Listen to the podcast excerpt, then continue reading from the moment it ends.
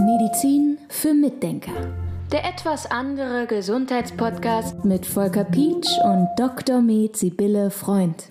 Ich nehme gerade vermehrt in meinem Umfeld wahr, dass viele Menschen gerade mit dem Thema Gürtelrose zu tun haben und mich triggert das richtig, denn ich hatte eine Gürtelrose in jungen Jahren und ich kann mich da heute noch in die Schmerzen reindenken. Das ist eine ziemlich unangenehme Erkrankung. Ja, das ist sehr unangenehm. Also gerade diese postherpetische Neuralgie, die du da hattest, das ist nämlich ein Herpesvirus, das das auslöst. Also diese postherpetische Neuralgie, die führt dazu, dass man eben richtig Schmerzen hat in einem Nervensegment. Also sehr Und, tief, also es fühlt sich sehr tief ja, an, ja. Genau. Sehr, sehr unangenehm. Tut richtig, richtig doll weh. Das kann richtig unangenehm sein. Muss aber übrigens nicht immer auftreten nach Gürtelrose. Also es kann auftreten und es kann auch lange anhalten, aber es muss nicht.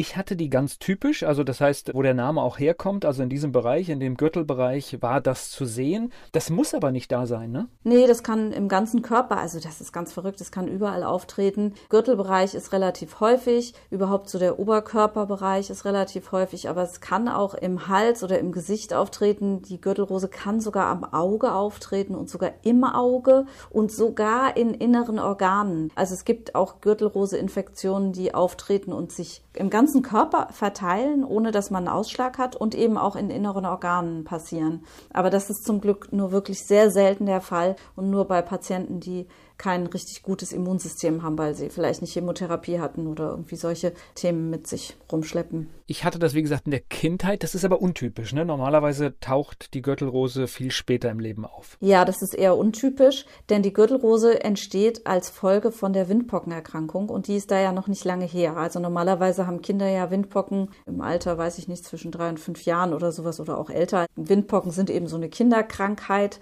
und danach entwickeln die eine Immunität einen Schutz vor diesen Viren, aber die Viren bleiben in den Nerven drinnen. Also es ist so, die verlassen den Körper nicht. Also wenn man einmal Windpocken hatte, dann hat man wie andere Herpesviren auch, wir kennen ja den Lippenherpes, hat man diese Viren im Rückenmark drin, ja, in den Nervensträngen, die vom Rückenmark ausgehen. Und da sitzen die dann quasi rum und werden von T-Zellen in Schach gehalten und wenn diese T-Zellen irgendwann mal zurückgehen, weil man ein immunologisches Problem hat, dann kann es zum Ausbruch von einem Herpeszoster kommen, von der Gürtelrose. Kann ich irgendetwas tun, damit ich keine Gürtelrose bekomme? Ja, also grundsätzlich sollte man sein Immunsystem schön auf Trab halten. Das heißt also in Balance halten mit natürlich den Mikronährstoffen, die wir kennen. Magnesium, Selen, Zink und Vitamin D ist wichtig und Vitamin C ist wichtig. Und man sollte dafür sorgen, dass es einem gut geht und man nicht in so einen tierischen Stress reinkommt. Also ich mag es ja gar nicht mehr sagen, aber das spielt halt auch eine Rolle. Und das wäre gut darauf zu verzichten und sich möglichst gut aufzustellen. Es gibt, glaube ich, auch Impfungen dagegen. Ja, es gibt zwei Impfungen. Die eine Impfung ist ein Lebendimpfstoff, den gibt es seit 2013 in Deutschland. Lebendimpfstoff heißt, dass die Viren nur ausgebremst sind, dass die also nicht so aggressiv sind, aber sie sind noch da. Also die werden attenuiert, sagt man, also ausgebremst eigentlich, ja. Und dieser Lebendimpfstoff, der wurde verimpft, hatte nicht so gute Erfolge. Also der hat schon einen Schutz gebracht, aber nicht so überragend jetzt, also so ein mittleren Schutz und hat auch manchmal dazu geführt, dass man auch Ausschläge kriegen kann, die dann aber auch nicht so ansteckend sind wie eine Gürtelrose. Dazu muss ich auch gleich noch mal was sagen zur Ansteckung Windpocken und Gürtelrose. Und das andere Problem ist halt, man kann Lebendimpfstoffe Menschen nicht geben, die Immunprobleme haben. Da kann es zu einer richtig starken Reaktion kommen. Also Lebendimpfstoffe gehen nicht bei Leuten, die Immunprobleme haben. Und gerade für die Leute braucht man ja eigentlich die Impfstoffe für die Gürtelrose, wenn man sie einsetzen will, weil wir ja gerade bei den Immungeschwächten eben häufiger Gürtelrose haben. Ja, insofern beißt sich da die Katze in den Schwanz und dann hat man einen neuen Impfstoff entwickelt, der ist ein Totimpfstoff, der heißt Shingrix und der wurde 2018 kam der auf den Markt in Deutschland und der ist jetzt der aktuelle Impfstoff und der scheint mehr Erfolge zu haben als der Totimpfstoff und den kannst du halt dann eher bei Immungeschwächten einsetzen. Das sind so Möglichkeiten. Und dann wollte ich noch sagen, zu der Übertragbarkeit, das ist, glaube ich, ganz wichtig zu wissen, weil man hat ja immer auch Angst, dass man sich an Gürtelrose ansteckt. Windpocken sind wahnsinnig leicht übertragbar. Deshalb heißen die Windpocken, weil man so sagt, die sind durch den Wind übertragbar. Aber da ist es wohl so, dass die Studienlage zeigt das, dass die Windpocken schon übertragen werden, bevor der Ausschlag da ist, weil die nämlich auch im Erogen übertragen werden, also über die Luft. Während die Gürtelrose, die wird ja nur reaktiviert aus einer Windpockenerkrankung. Das heißt also, man hatte als Kind Windpocken, hat dann bei der ersten Infektion war der ganze Körper betroffen von diesen Viren.